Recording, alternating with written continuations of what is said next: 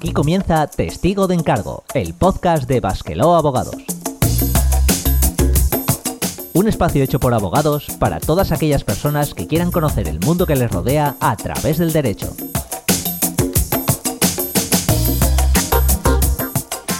Saludos a nuestra audiencia. Aquí comienza una nueva edición de este programa en el que intentaremos aprender a sobrevivir siendo autónomo. Hemos hablado de la tarifa plana, de despidos, pero todavía no habíamos dedicado un programa a todas esas personas que quieren iniciar un negocio por su cuenta. Intentaremos pues dar una clase acelerada de todo lo que uno debe saber para no encontrarse sorpresas desagradables, al menos en aquellos aspectos que dependen de nosotros mismos. También daremos unas pinceladas sobre si es mejor constituir una sociedad o bien ser persona física, algo que no siempre se tiene en cuenta y tiene mucha relevancia dependiendo del tipo de negocio que pretendemos emprender. Y para ayudarnos, nuevamente tenemos con nosotros en este programa a nuestro compañero Héctor. Muy buenas. Muy buenas, Borja. Pues nada, ahora que ya estamos presentados, invitados y tema, vamos a ponernos manos a la obra. Comenzamos. Este podcast está producido por Basqueló Abogados en colaboración con la Asociación Eusconet y se distribuye bajo una licencia Creative Commons Atribución No Comercial 4.0 Internacional. Se permite copiar, distribuir y hacer obras derivadas sin un propósito comercial, siempre que se cite al autor. Ninguno de los contenidos de este programa debe ser tomado como una consulta o asesoramiento legal vinculante, ni como un servicio prestado. Toda la información sobre nuestras condiciones legales se encuentra disponible en nuestra página web www.basquelo.com.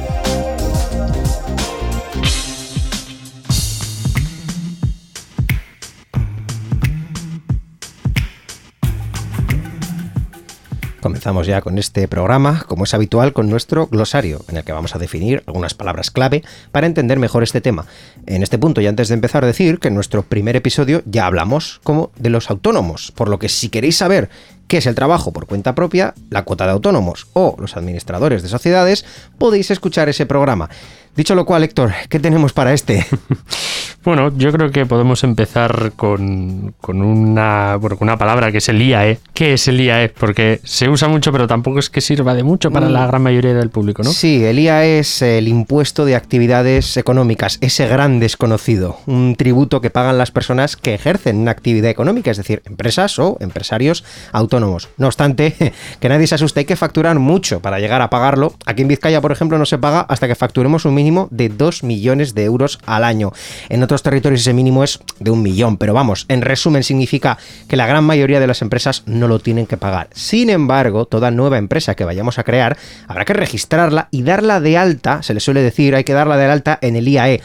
Como he dicho, no es que vayamos a pagar nada, pero simplemente nos registraremos ahí para que cuando pase, pues si es que pasa, nos lo tengan en cuenta.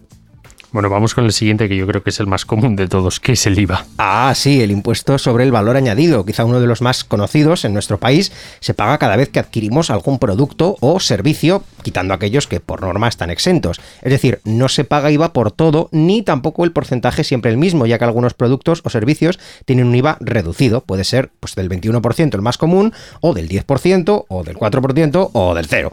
Si somos empresarios, tenemos que saber en qué categoría está lo que vamos a vender, qué tipo de IVA vamos a tener, en su caso, que cobrar a nuestros clientes con cada factura que hagamos. Y cada trimestre tendremos que presentar una declaración de IVA en Hacienda. Y bueno, por último, ¿qué es el impuesto de sociedades? Otro, el impuesto de sociedades se paga sobre los beneficios anuales que tienen las empresas que operan con forma de sociedad, es decir, distintas de empresario individual. Más adelante veremos que hay muchas formas de empresa y, pues por simplificar, existen dos grandes categorías, empresario individual o sociedad. Si estamos en la primera categoría, todos nuestros beneficios van a tributar en el impuesto sobre la renta, como ya comentamos en pasados programas, y si estamos en la segunda, irán a este impuesto, el impuesto de sociedades. Pues nada, ya hemos definido estos tres conceptos, así que vamos a pasar a la segunda sección. Si te gusta nuestro programa, suscríbete y recibe puntualmente nuestros nuevos episodios en Spotify, Evox, Apple Podcast, YouTube o Google Podcast.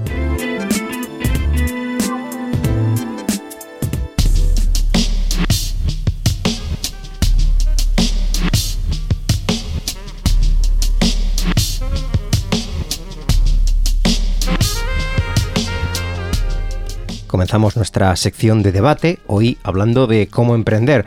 Sabemos que es un tema muy amplio y sí, complejo, pero para poder empezar, pues tendremos que hacerlo por lo más elemental y es qué tipo de negocio queremos empezar o qué actividad vamos a realizar.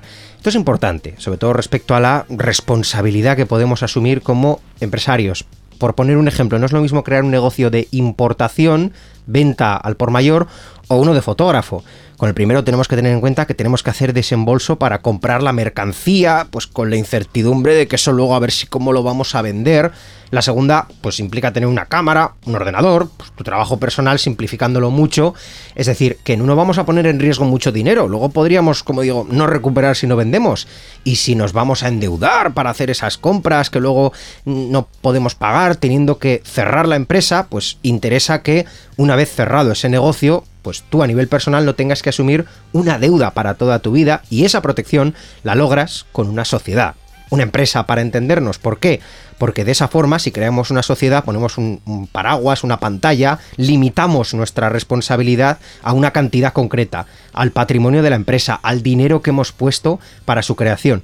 De esta forma, si lo hemos hecho todo bien, el negocio simplemente no ha funcionado, las deudas se cobran de ese patrimonio, de ese capital que hemos puesto ahí, pero el resto de, nuestro, de nuestros bienes, de nuestro patrimonio personal, no lo ponemos en juego para que se salden todas esas deudas, que sería lo que ocurre si funcionas como un autónomo empresario individual al uso. Bueno, en este punto también podemos pensar que si limitamos la responsabilidad, pues sí o sí crear una empresa es la mejor opción, sale, o sale más a cuenta. Bueno, yo creo que como todo en la vida tiene sus matices. ¿Por qué? Pues porque una sociedad hay que constituirla ante notario. Eh, hay que poner un capital inicial, por ejemplo, una SL, lo que no comúnmente llamamos, lo que todo el mundo eh, puede crear, digamos, porque tiene al final un capital de únicamente 3.000 euros. Tienes que también llevar una contabilidad ordenada que presentar ante el registro mercantil. Y a no ser que sepas de fiscalidad y de leyes, hay que tener una asesoría, evidentemente, que te presente los impuestos y te lleve la contabilidad.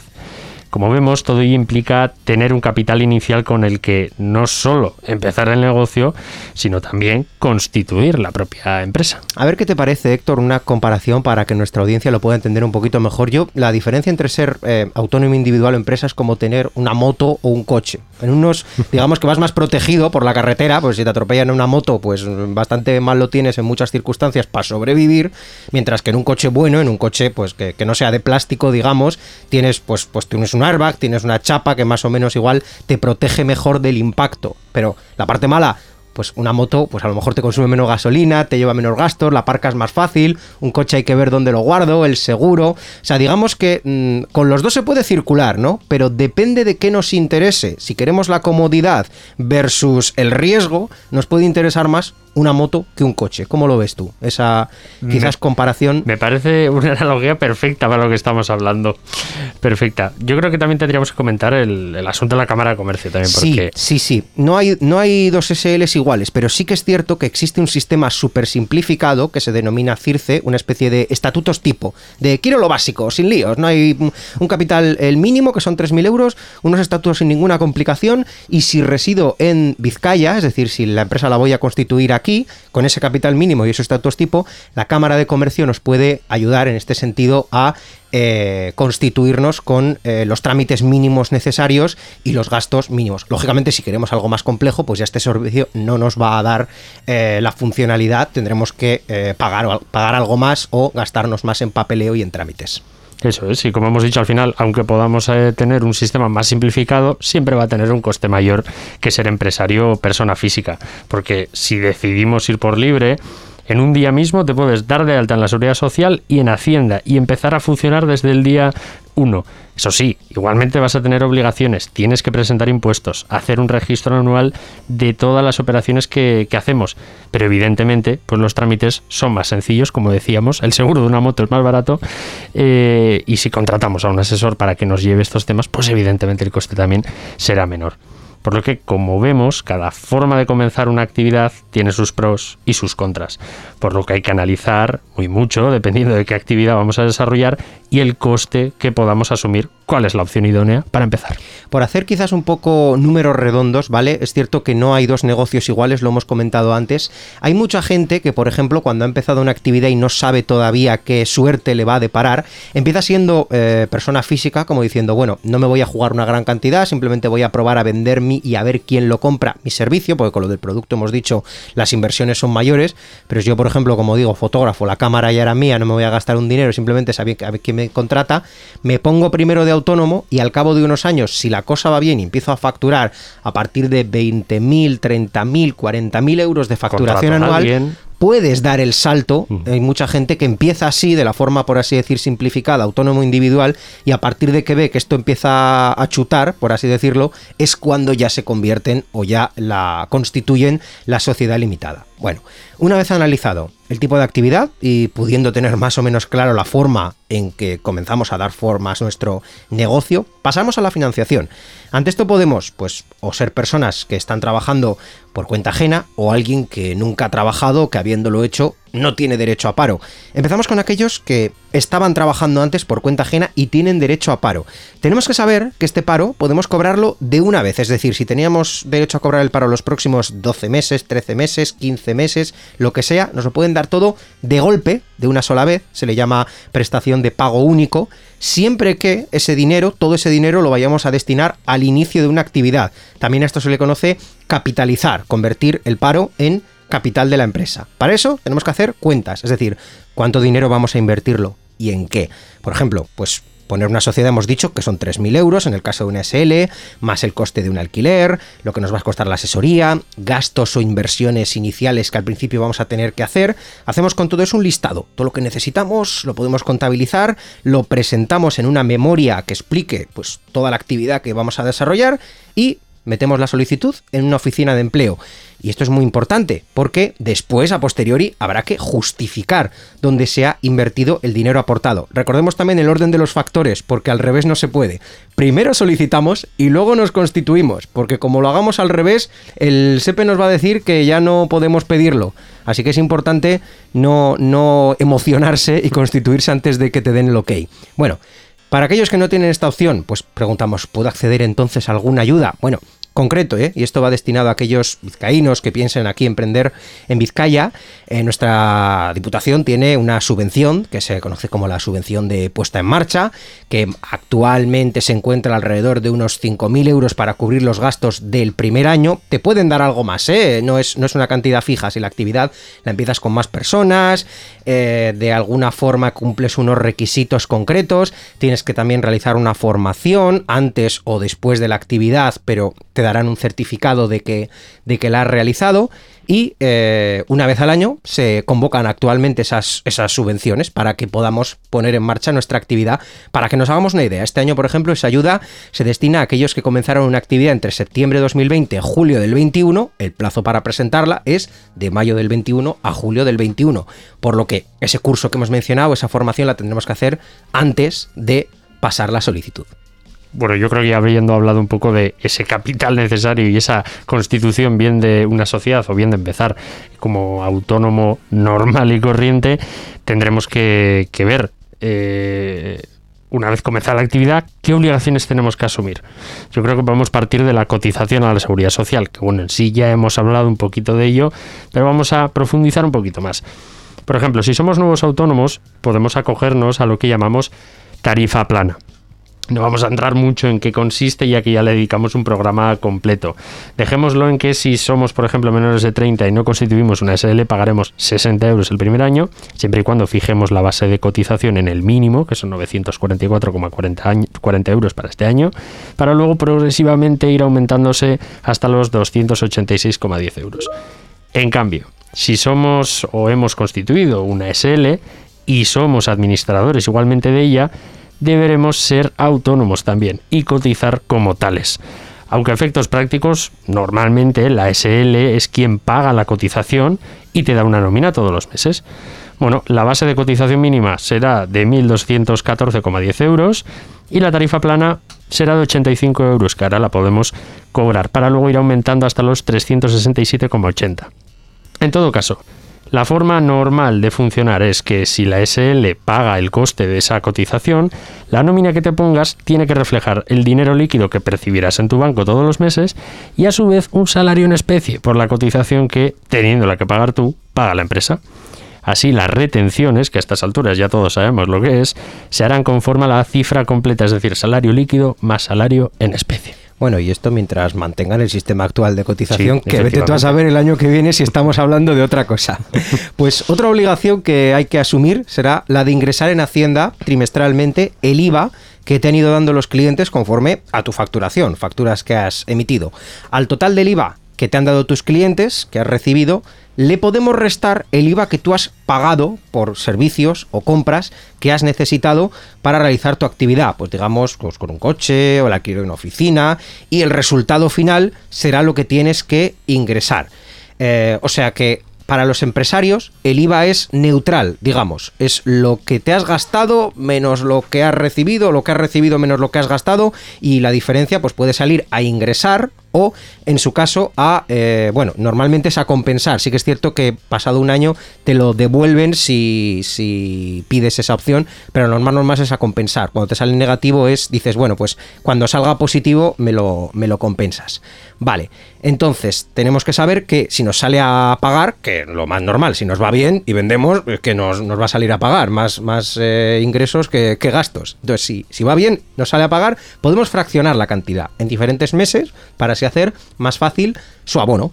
Uno de los errores que podemos cometer en este punto es pensar que el total que se percibe en el banco es dinero que podemos usar, sin tener en cuenta que si tu servicio cuesta 100, recibes 100 más el IVA, que si es el 21% serían 21 euros, esos 21 no son tuyos, se te abonan para que luego los ingreses a Hacienda. Y esto vale para cualquiera, autónomo, persona física como para empresa, no cambia. Entonces tenemos que hacernos a la idea en nuestra cabeza que el ingreso, lo que vemos en la cuenta bancaria, no todo es disponible. Hay que siempre prepararse que cuando se acaba el trimestre van a llegar las cuentas con Hacienda.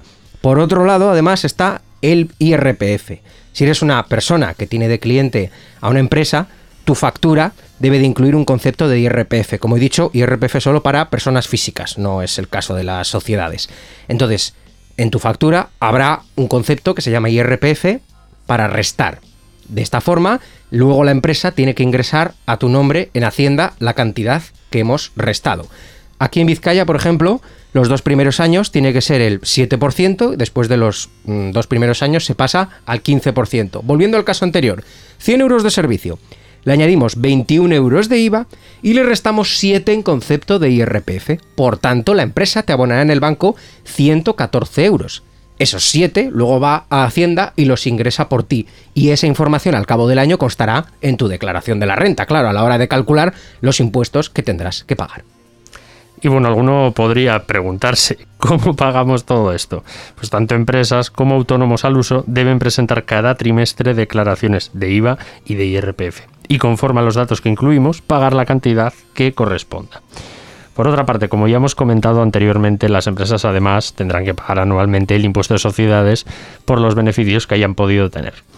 Y bueno, algo muy importante, ya tanto para autónomos, persona física, como para empresarios, como ya para prácticamente la totalidad de las personas, es que para hacer cualquier trámite de este, de este tipo tendremos que hacerlos electrónicamente. Es decir, debemos de tener un certificado digital, por ejemplo, el de la Fábrica Nacional de Moneda y Timbre, que siempre recomendamos, para hacer todos estos trámites, tanto darnos de alta como en Hacienda, en Seguridad Social, tramitar impuestos y cualquier cosa que se nos pueda ocurrir con la Administración, y siempre que lo permita, claro. Eh, y ya no solo eso, sino que podremos firmar, comunicarnos de una manera mucho más rápida y sencilla y bueno, estar eh, de pleno derecho en el siglo XXI, que yo creo que esto es algo ya que debe de ser para siempre y es una cuestión que recomendamos encarecidamente. Total, totalmente. Hay que además eh, hacerse a la idea de cómo funcionan las tecnologías porque de aquí a los próximos años cada vez tendremos que usarla más y más. No hablemos ya que no hemos hablado del último concepto que es lo de hacer la facturación con el nuevo sistema que va a implantar las haciendas vascas, que lógicamente si no tenemos un programa de facturación que saque las facturas al uso y no somos capaces de firmarlas con el certificado digital, es que ya directamente no, no, no nos, no nos van a dar ni media. No, no, estaremos incumpliendo y nos enfrentaremos a una multa. Así que certificado digital, que hay muchos, no has mencionado, pero ISEMPE también está, está el. FNMT, están, tienen al- algunos otros He sistemas. el más barato. Sí, sí, sí, sí, pero podéis coger el que queráis o el que os resulte más económico al bolsillo, pero coged alguno. Pues nada, mencionado esto, terminamos sección y nos pasamos al consultorio legal. Quieres participar en Testigo de Encargo, escríbenos a nuestro correo electrónico info@basquelog.com. También puedes contactar con nosotros en Facebook o en Twitter. Somos arroba basquelog.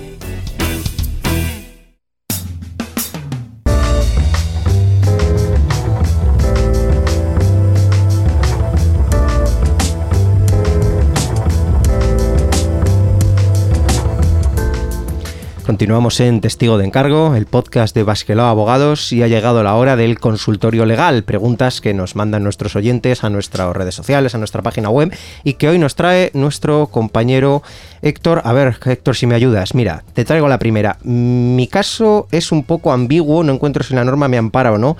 Trabajaba en régimen general y simultaneaba esta actividad con una por cuenta propia, poseyendo una sociedad mercantil con el 100% del capital, siendo administrador único. Al enterarme del despido y entender que tendría derecho a paro, decido dar de baja temporal en Hacienda la empresa, antes de la baja en régimen general, para ser disuelta con posterioridad.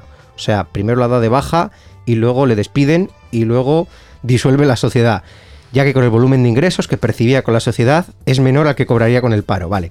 Mi pregunta es si tras disolver la sociedad adquiriré el derecho a cobrar el paro. Tengo esa duda ya que la fecha de disolución es posterior a la baja régimen general, pero la baja censal, la baja temporal en Hacienda, es anterior al, despido, entiendo, a la baja en régimen general. Y ya la definitiva la haré cuando se, cuando se disuelva. Entiendo que de cualquier forma, si trabajo temporalmente en cualquier otro empleo, una, sociedad, una vez que la sociedad quede disuelta, recuperaré el derecho al desempleo cuando el contrato temporal haya terminado, pero querría saber si es necesario trabajar eventualmente o si lo puedo pedir cuando la sociedad quede disuelta. Madre mía, es, complejo de, narices. ¿Qué nos cuentas sobre esto, Héctor? Sí, es un caso bastante especial. Yo creo que ante este tipo de situaciones tenemos que tener claras algunas, eh, algunos conceptos pues, que son más evidentes. Por ejemplo, hay que tener en cuenta que si somos socios de una empresa y formamos parte del órgano de administración, es decir, como en este caso administradores, eh, supone estar incluido en un régimen general de la seguridad social sin derecho a la protección por desempleo. Es decir, es un asimilado, pero a la vez eres un autónomo administrador. Es decir, que no vas a tener derecho al desempleo si es que eres administrador de la sociedad. Y aún no siéndolo, eh, si la sociedad se da de baja en el censo de Hacienda, sigues participando en más de un 50% de la misma. Y es otra de las incompatibilidades para poder cobrar el desempleo. También hay que añadir que el desempleo es que es incompatible, por ejemplo, tanto con el trabajo por cuenta propia o bien con el trabajo por cuenta ajena, excepto cuando este se realiza a tiempo parcial y descontando eh, del importe de la prestación esa parte que se realiza, es decir, que se está trabajando. Entonces, yo creo que tenemos que dejar claro esas cuestiones. Si damos de bajada en, en Hacienda a la sociedad, es que sigues participando de ella. Y si participas y es un motivo para no concederte ese desempleo, tendrás que, eh, en ese caso, disolverla del todo. Ahora bien, sí que yo creo que puede ser una cuestión eh, debatible y en todo caso quizás sería interesante el eh, comprobar si esto efectivamente está correctamente hecho o aunque se haga eh, podría ser objeto de recurso. Sí, lo comentábamos antes de empezar el programa porque lo estábamos comprobando que era algo muy similar a lo que pasó con la tarifa plana de autónomos, es decir, era un agravio comparativo. Yo, por ejemplo, soy eh, autónomo sin sociedad y sin nada, mañana me doy de baja porque puedo, porque sé que me vayan van a despedirme dentro de siete días. Dentro de siete días, como ya no me quedaba ningún trabajo, pero el último fue el que me han despedido, pum, pido el paro y en este caso, solamente por ser eh, administrador de una sociedad, por haberme puesto en lugar de autónomo yo solo, una empresa que lógicamente no se disuelve de la noche a la mañana, de la noche a la mañana solo puedes hacer lo que va a hacer este oyente, que es darla de baja, pero mientras tanto hay que disolverla y eso tarda, pues resulta que el SEPE tiene como esa interpretación de no, no, aunque la hayas dado de baja, sigue siendo administrador. Administrador no se deja de ser, digamos, de un día para otro hasta que no disuelves la empresa. Entonces, quizás este oyente, si, si tiene ganas de, de, pleitear, le podríamos decir que quizás, quizás, podría ser, pero tendría que ir de primeras contra un criterio del SEPE. Puede ser que en los tribunales alguien le, le dé la razón como le dieron a la persona que recurrió la tarifa plana, pero de primeras la respuesta es no. Efectivamente. Bueno, tenemos otra pregunta. Eh, ¿Cuánto dinero hace falta para montar una empresa? Madre mía, ¿cuánto dinero hace falta? Pues yo creo que es la pregunta del millón, ¿no? Sí, sí. Eh, la verdad es que no es posible, ¿no? Decir de una forma genérica cuánto va a hacer falta. Pues depende de lo que vayamos a montar. Eh, claramente. Lo que sí recomendamos hacer antes de nada es un plan de empresa, es decir, un proyecto en el que intentemos detallar al máximo todo lo que vamos a tener que pagar en nuestro primer año y también intentaremos predecir lo que podamos ingresar de alguna forma. En este punto recomendamos hacer previsiones pesimistas para que luego no haya sustos, yo creo, si surgen dificultades. Desde aquí sí que recomendamos encarecidamente poner estas cosas por escrito, ya no solo porque nos las pueden pedir en muchos sitios, bancos, subvenciones, ¿no? Como hemos comentado, eh, al final para la capitalización, el realizar una, una memoria, sino porque nos irán sirviendo de guía también a nosotros mismos para saber qué tal vamos cuando finalmente pongamos el proyecto en marcha.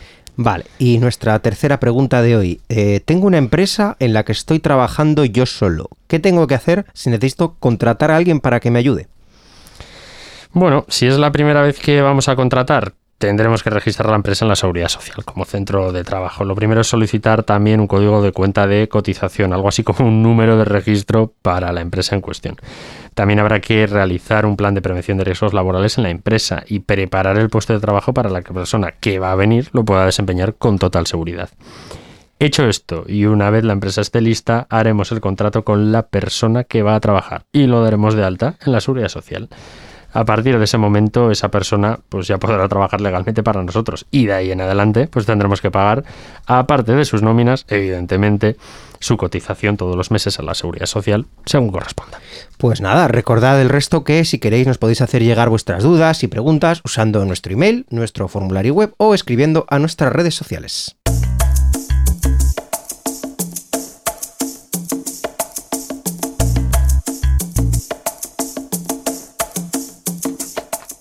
Pues nada, aquí concluye esta edición de Testigo de Encargo, hablando hoy del emprendimiento y aclarando todas aquellas dudas pues, que nos pueden surgir antes de lanzarnos a la aventura de trabajar por cuenta propia, esa aventura que también conocemos tú y yo, Héctor, ¿verdad? Sí, la conocemos, no sé si desgraciadamente, pero bueno, siempre con, con mucho ánimo. Muchas gracias por estar hoy con nosotros y ayudarnos en esta maravillosa aventura. Y por supuesto, gracias a nuestros oyentes. Ya sabéis que para contactar con nosotros y hacernos llegar vuestras dudas y sugerencias tenéis nuestra web www.basquelau.com y nuestras redes sociales. Podéis seguirnos para estar al tanto de nuestras novedades. Esperamos haber sido de ayuda y seguir siéndolo en el próximo programa.